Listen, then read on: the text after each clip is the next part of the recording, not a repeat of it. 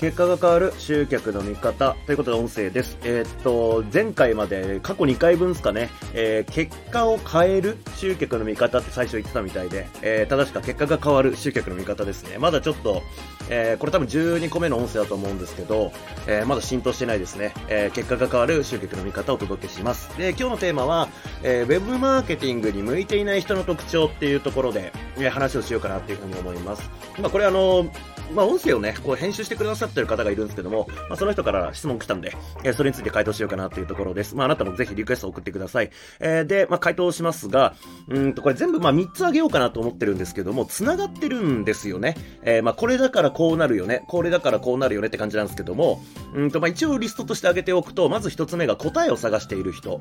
そして2つ目が意思決定できない人。そして3つ目が一切のリスクを許容できない人っていうところですね。えー、まあ、ちょっと上から行きましょうかね、1つずつ。まあ、答えを探している人のところなんですが、えっ、ー、とまあ、これまあ、ウェブマーケティングに限らずなんですけれども、基本的にえー、っと、まあ、プログラミングとかね、そういった世界だったら当然こういう風に打ち込んだらこうやって動くっていうのがあるんで、唯一絶対、まあ、それも書き方に違いとかあると思うんで、絶対こうじゃなきゃいけないっていうのはないと思うんですけれども、まあ、でも、まあ、こうやったらこうなるっていう、うん、まあ、その、もう分かりやすい答えっていうのがあるわけですよね。あの、学校のテスト勉強みたいなもんですよね。あの、まあ、筆記試験とかで、えー、例えば 1+1 は2ですみたいな。もうそういう世界の答えっていうものが、うんと、このビジネスにおいて、まあ、ウェブマーケティングにおいてはないわけなんですよ。例えば、セオリーとしてこれをやるべきだっていうことはもちろんあります。セオリーはあります。なので、そのセオリー通りにやる。だけれども、めっちゃうまくいく人もいれば、まあ、結果出ないよねって人もいるわけなんですよ。それっていうのはセオリーなので、そのセオリーをどうちゃんと使っていくか、その中の質が重要なわけなんですよ。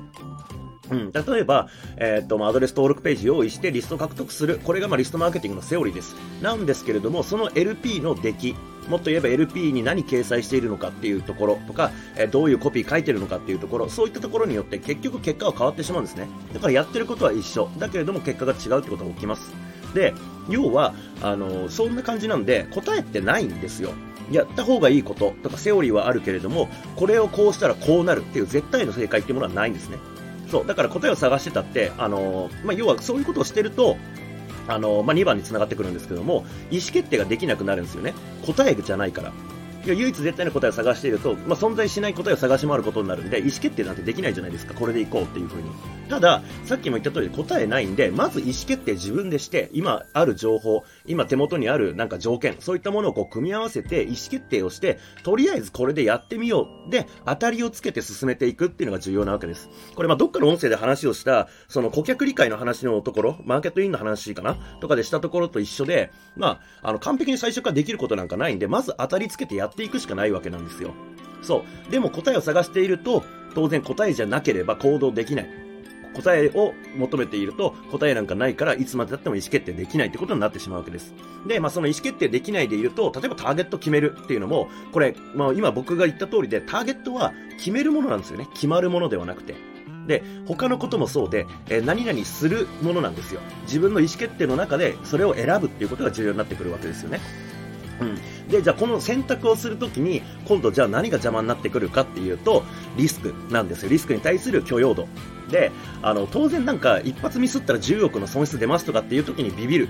だし、それをと、そのリスクを取らない。もうそんな当たり前じゃないですか。なんですけど、ほとんどの場合において、その生活が破綻する人生終わるみたいなリスクってないわけですよね。でも、そのちっちゃいリスクっていうものすら、こう、許容できずに、その意思決定しないでいる、立ち止まっている状態っていうのは、あの、やっぱりビジネス、まあ、ウェブマーケティングうまくいかないですよね。うん、例えば、メール1本出して、顧客がどんなこと思うだろうか。もし、私のこと嫌いとか、このメッセージで怒る人がいたら嫌だなって思ってメールを送らないとしたら、このちっちゃいリスクのせいで、えー、本来だったら得られた、そのセールスメールの売り上げとかがあったかもしれないのに、そのちっちゃいリスクを許容できないせいで、売り上げ取れないわけなんですよね。まあ、これちょっとめちゃめちゃ小さいリスクの話しましたけども、例えば、広告費。広告怖いって言ってる人はめちゃめちゃ多いです。その気持ちもわかりますが、例えば、あの、仮に1万円だけ使ってみようって言って1万円失いました。で、え、その時に、この1万円なくなっちゃったら、あの、もう生活終わります。人生終わります。こんな人はウェブマーケティングやるべきじゃないんですよ。まずバイトするべきなんですよね。あの働くべきなんですよ、普通に。で、え、そうじゃない人が基本的にはウェブマーケティングやってるわけじゃないですか。で、そうなのであれば、たった1万で人生終わりますかって話。ただ、このリスクを許容できない人がめちゃくちゃ多いです。で、あのー、まあ、やっぱりどう、これはね、あの、経済学者の人が、なんか個人的にその息子に当てた、あの、今後の資産形成のアドバイスっていうところで、リスクに対する考え方とかが、あのー、まあ、昔と比べて180度変わってるよっていうアドバイスを息子にしたと。まあ、昔は、えー、もう堅実にとにかく、えー、労働時間を伸ばしていく。要は、もうしっかりと、えー、労働時間うん、提供して、かつ専門性を磨いていくことによって、その労働時間の単価を上げる。これが資産を作っていく、お金を稼ぐ近道だったけれども、今っていうのはどうやらそうじゃなくて、あの、ちっちゃいリスクを許容して受け入れながら、えー、お金を、お金を増やしていくっていうのが資産形成のルールに変わってるっていう話をしたんですね。まあ、これは株式投資の話を、あの、要は、あの、無理ない範囲で株式投資をスタートしろっていうアドバイスなんですけど、それと、まあ、結局一緒だなと思うんですよね、僕はこのビジネスにおいては。何かのちっちゃいリスクっていうのを許容することによってリターンが得られる。だから、あの、リスクゼロ。ただただコツコツやっていれば、えなんかリターンが得られる。これってほぼないです。うんまあ、特にその SNS 投稿コツコツ頑張ってれば集客いずれできるだろうって言って、もう何ヶ月も誰も見てない、もう壁に向かってね、ツイッターでなんかもう叫んでるような状態の人とかっていると思うんですけども、まさにそれ。それっていうのはコツコツ、えー、連日投稿していって、着実に労働時間を重ねていけばリターンが得られるはずだっていう過去の価値観であって今の価値観っていうのはそうじゃないってことなんですよね